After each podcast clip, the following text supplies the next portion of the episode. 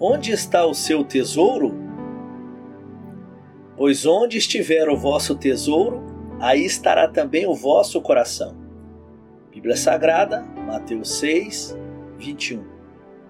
O coração aqui, espiritualmente falando, é o núcleo de quem você é como pessoa. Seu coração é essencialmente você. Devemos, portanto, doar nossa vida e todo o nosso coração a Deus sem reservas. Você é onde Deus deseja habitar. Com seu coração você escolhe entre o bem e o mal. O tesouro é aquilo que tem mais valor para nós, que nos dá segurança.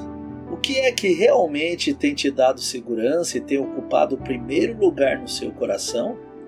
Qual é o nosso tesouro pelo qual somos capazes de colocar em segundo plano todo o resto? Em uma sociedade consumista, somos tentados, dia após dia, termos mais do que precisamos. Tudo nos instiga a acumular e nos concentrarmos apenas nas nossas necessidades e não nos interessarmos pelas necessidades dos outros em nome do nosso bem-estar. Porém, não é o desejo de Cristo que sejamos escravizados pelos bens materiais mas ao contrário, que nos tornemos livres nele e senhores do que possuirmos. Não é pecado ter riquezas. O perigo é o amor ao dinheiro e bens materiais que podem ocupar o coração e gerar uma crescente ânsia de possuir ainda mais. Cada pessoa, pela fé em Cristo, pode experimentar a verdadeira liberdade por meio do partilhar tanto dos bens materiais como espirituais, com aqueles que necessitam.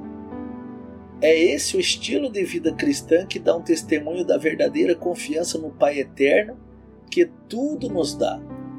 Fiquemos atentos, portanto, para não perdermos Jesus por causa de uma quantia acumulada, por causa de alguma coisa da qual podemos abrir mão.